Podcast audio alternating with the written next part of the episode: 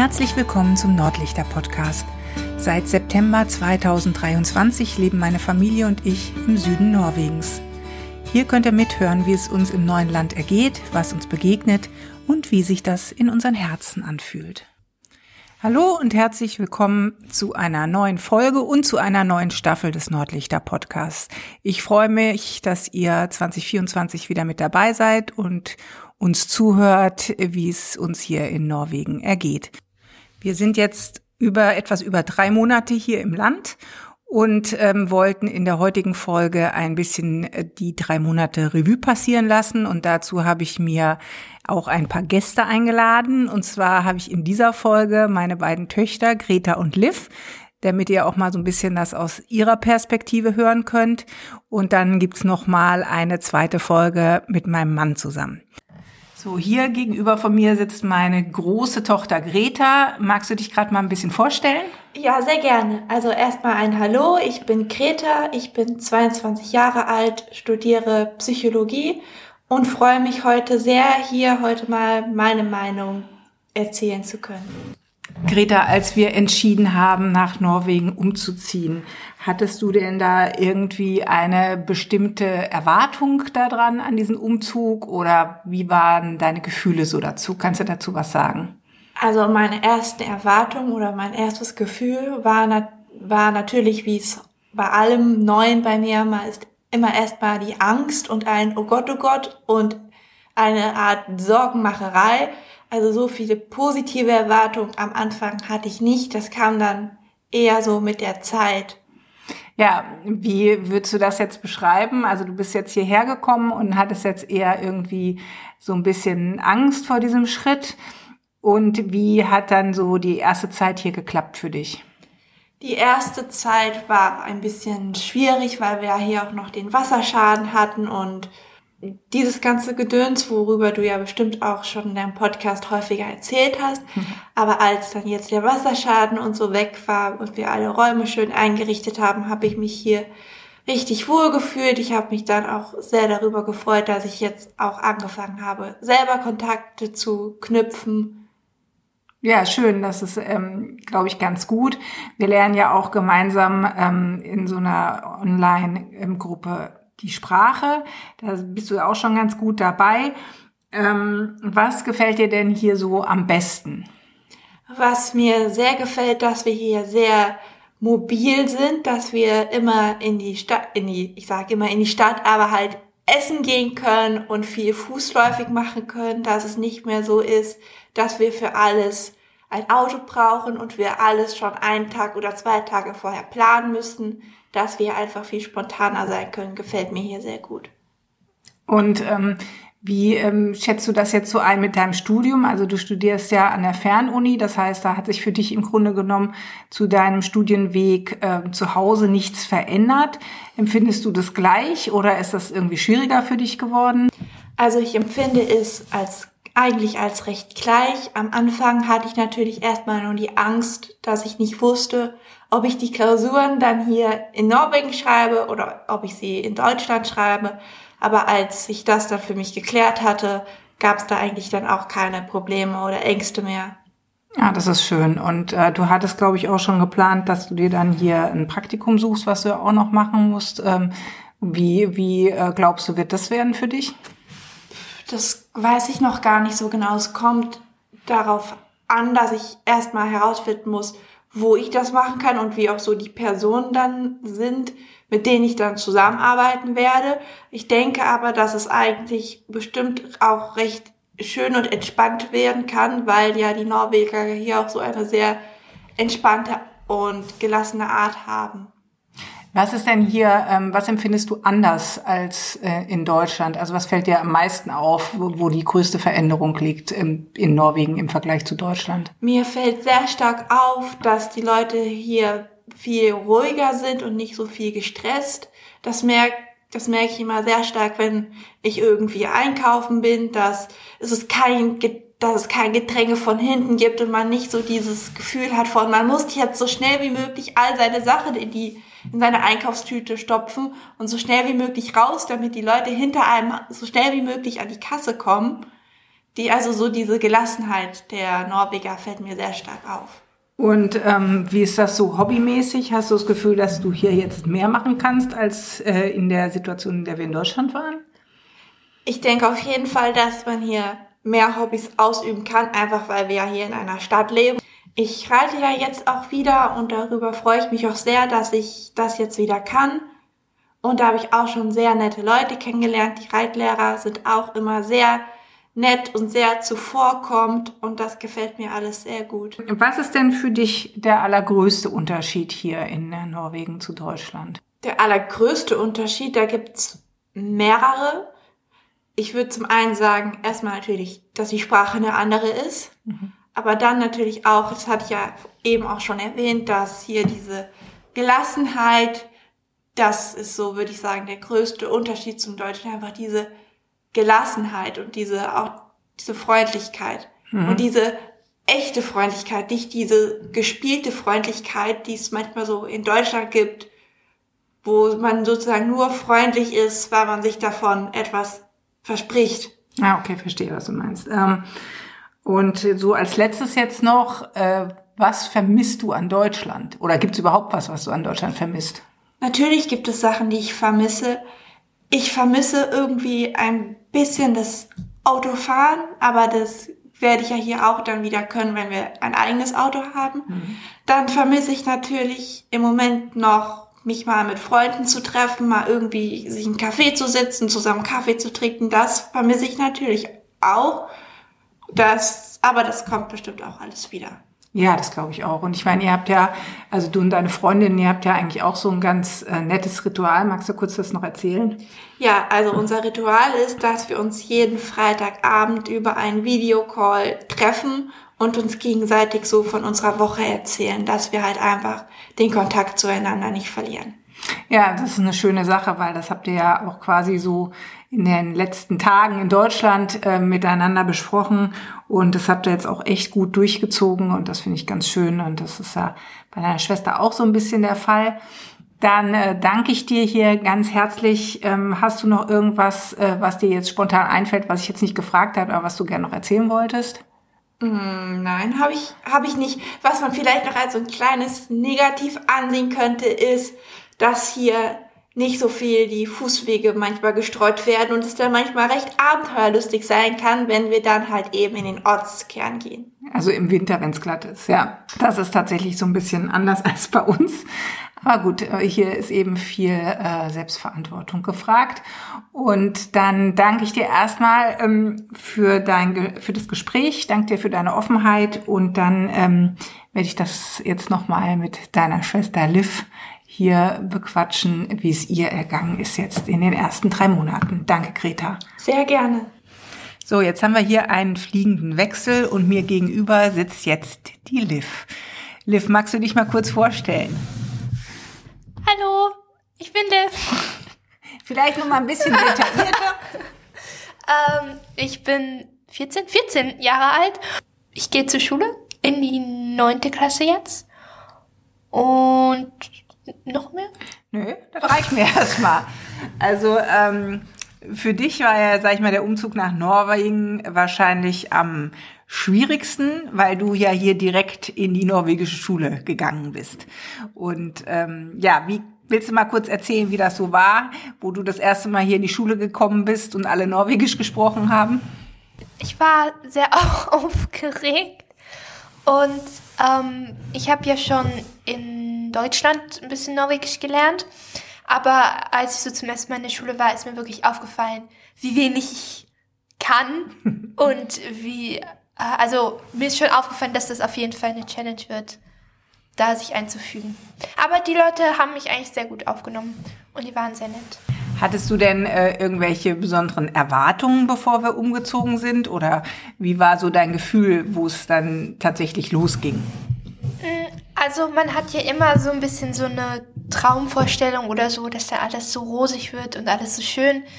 Es ist auf jeden Fall, also ich konnte ja nur von dem ausgehen, was ich in Deutschland kenne.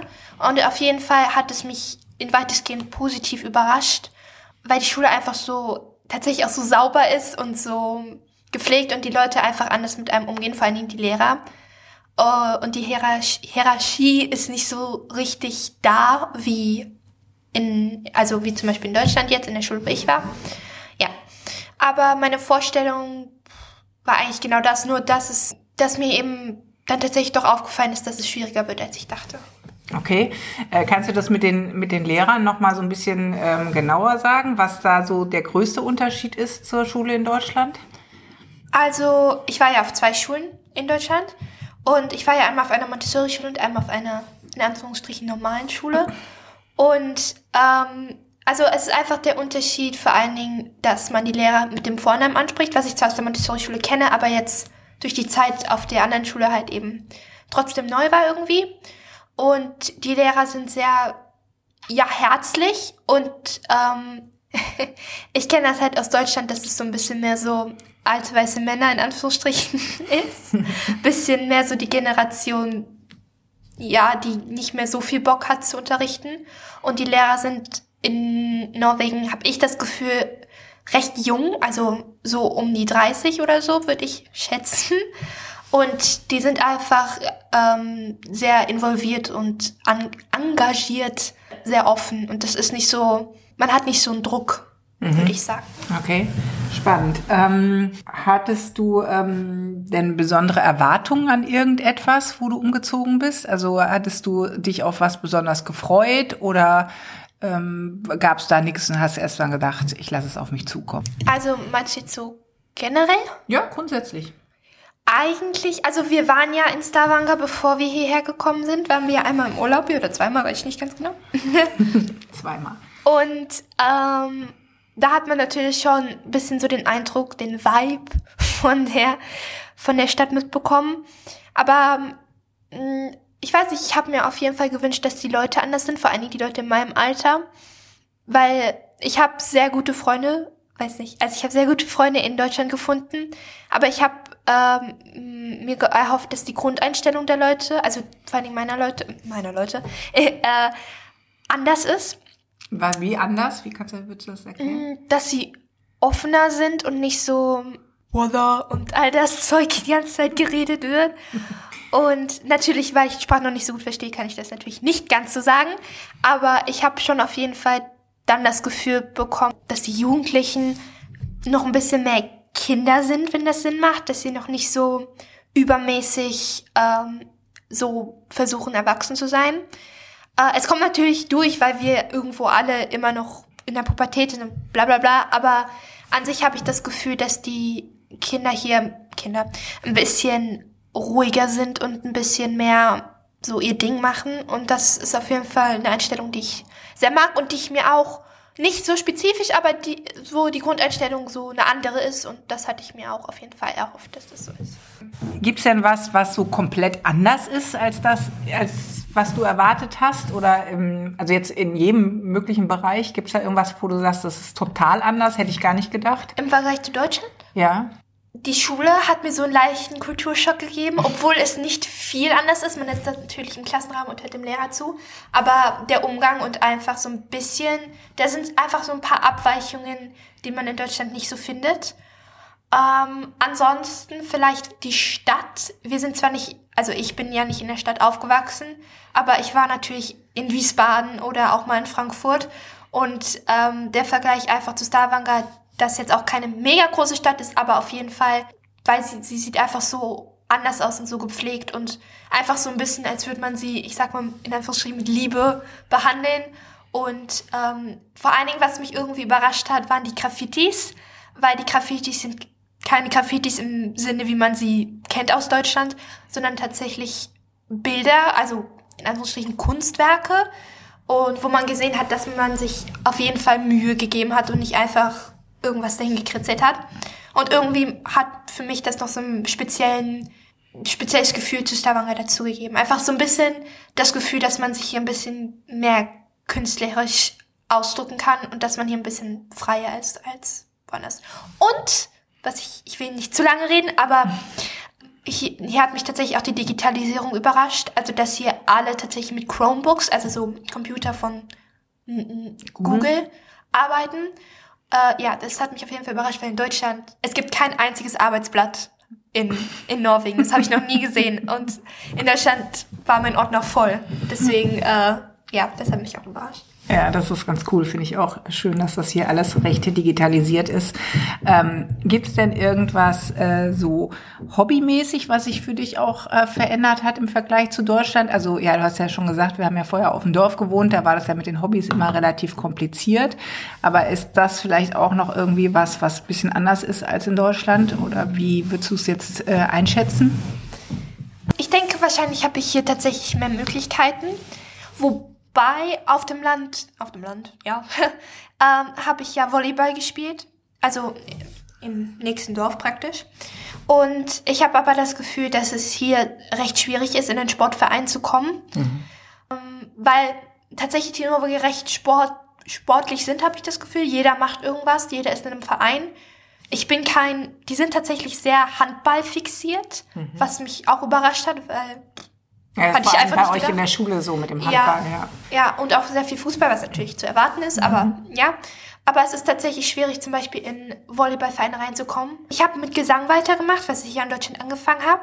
Ja, also ich denke, es gibt hier mehr Möglichkeiten. Vielleicht gibt es auch noch ein paar Hemmungen für mich, einfach wegen der Sprache. Deswegen, trotzdem habe ich das Gefühl, hier gibt es einfach ein bisschen mehr zu tun, um ein bisschen mehr sich auszubreiten. Und das ist auf jeden Fall was worauf ich mich freue, wenn ich auch ein bisschen mehr die Sprache noch kann. Aber auch natürlich, um die Sprache zu lernen.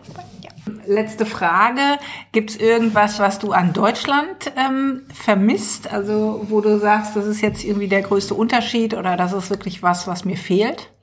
Also jetzt mal abgesehen von deinen Freundinnen, ja. die ja auch schon zum Teil hier waren, das war ja schon sehr schön. Ja, also das wollte ich eigentlich sagen. Ah, okay. Aber also das Schulsystem vermisse ich überhaupt nicht. Tatsächlich das Einzige, was mir auch wirklich schwer gefallen ist, loszulassen. Im Nachhinein sind es natürlich auch die Freundinnen, aber jetzt, wenn ich mich noch so in Deutschland sehe, bevor wir umgezogen sind, war das Einzige, was mir so ein bisschen Herzschmerz gemacht hat, unser Haus zu verlassen, weil ich es doch sehr schön fand, weil 13 Jahre meines Lebens halt da und die Energien, ja, waren halt so bekannt für mich, aber auch sehr schön. Und was mir auf jeden Fall fehlt, ist die Natur weil ich hätte nicht gedacht, dass es mir tatsächlich so krass auffällt, dass es mir so stark fehlt. Aber ähm, mir fehlt auf jeden Fall unser großer Garten und vor allen Dingen, wir hatten ja damals noch das Feld dahinter, mhm. was natürlich ein bisschen großzügiger war. Und auf jeden Fall fehlt mir dieser schnelle Bezug zu der Natur. Im Gegenzug dazu haben wir natürlich jetzt schnellen Bezug zur Stadt, was ich weiß, was dir natürlich auch sehr gut tut. Ja. Ähm, aber ich würde also wenn wir nochmal umziehen würden, würde ich tatsächlich wieder aufs Land ziehen. Weil das ist wirklich was, wo ich sage, das ist wirklich großer Herzschmerz. Also wenn ich irgendwann mal alt genug bin, wegzuziehen, dann mhm. wirklich aufs Land, weil äh, das fehlt mir tatsächlich sehr. Ja gut, du hast das Feld hinterm Haus ja auch immer viel genutzt, um draußen zu sein. Und da war dann diese Weite und da war ja nichts. Und das war ja, ja schon äh, schön, um sich so ein bisschen zu regulieren. Ähm, ja, wir haben ja hier auch viel Natur um uns rum, aber es ist äh, doch ein bisschen in einer anderen Struktur. Ja, ich finde einfach, es ist was anderes, wenn man, keine Ahnung, jetzt in Anführungsstrichen, also lange fahren muss, bis man in der Natur ist. Wobei natürlich im Vergleich zu Netzbach ist der Strand näher, ja. was natürlich nicht schwer ist, aber ja. Trotzdem ist es was anderes, wenn man aus der Tür tritt und ein paar Meter geht und man ist praktisch in der Natur oder auf dem Feld, was weiß ich. Oder wenn man halt sich ins Auto setzt, fährt und dann, das nimmt natürlich so ein bisschen die, ähm, die Freiheit daraus. Ja. ja die Flexibilität. Ja, also es ist ja immer, irgendwas vermisst man ja immer, irgendwas ist immer, was fehlt oder was dann Dafür anders kriegt man ist. ja was Dafür kriegt man wieder ob, was anderes. Man muss aber dann selber für sich entscheiden, ob das besser ist oder ob man es überhaupt nicht bewerten will oder so. Ja, das stimmt. Und wir haben ja jetzt hier gerade erstmal einen Rückblick der ersten drei Monate gemacht. Wir sind ja immer noch quasi im Ankommen. Und ich danke dir ganz herzlich dafür, dass du auch meine Fragen beantwortet hast. Ich danke deine dir. Schwester. Und ähm, ja, ich freue mich, dass ihr ähm, mit mir so eine nette Podcast-Folge aufgenommen habt. Ich wünsche euch eine schöne Woche und ich freue mich, wenn wir uns in der nächsten Woche wiederhören. Und dann gibt es wahrscheinlich in der nächsten Woche auch die Folge mit meinem Mann. Dann haben wir alle in der Familie durch und ihr habt die Reflexion der ersten drei Monate Groß. aus allen möglichen Seiten gehört. Ich wünsche euch eine schöne Woche. Danke Bis dahin. Tschüss.